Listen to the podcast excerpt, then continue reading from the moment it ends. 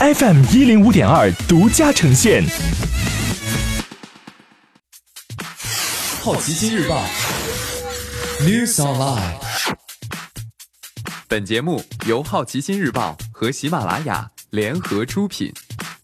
今天涉及到的关键词有：谷歌、蚂蚁金服、NBA、贷款、华为、小红书。谷歌市值突破一万亿美元，谷歌母公司 Alphabet 周四收涨百分之零点七六，刷新收盘历史高位至一千四百五十点一六美元，市值首次突破一万亿美元，成为继苹果、亚马逊、微软之后第四家市值突破一万亿美元的美国科技巨头。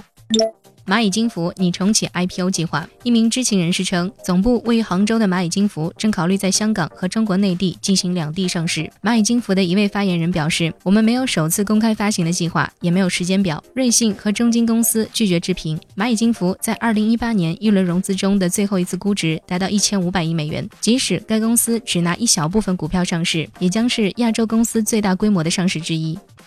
路易斯威登和 NBA 建立合作关系。根据女装日报报道，法国奢侈品牌 LV 和美国国际篮球协会 NBA 建立新的合作伙伴关系。具体的合作方式可能于一月二十二号的巴黎旗舰店活动上公布。NBA 常规赛将于一月二十四号首次在法国首都巴黎举办。今天你不能错过的其他新闻有：去年三成新增贷款流向楼市，央行称将严控房贷占比。华为宣布两百万英镑投资计划，加速发展自主移动生态系统。小红书关闭线下体验店。开云集团与中国恒隆地产签署全面合作协议。戈恩的日本辩护律师宣布辞职。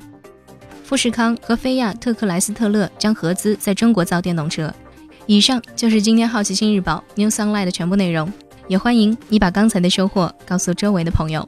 好奇心日报 App，高颜值新闻媒体。让好奇驱动你的世界，我是施展，下次见。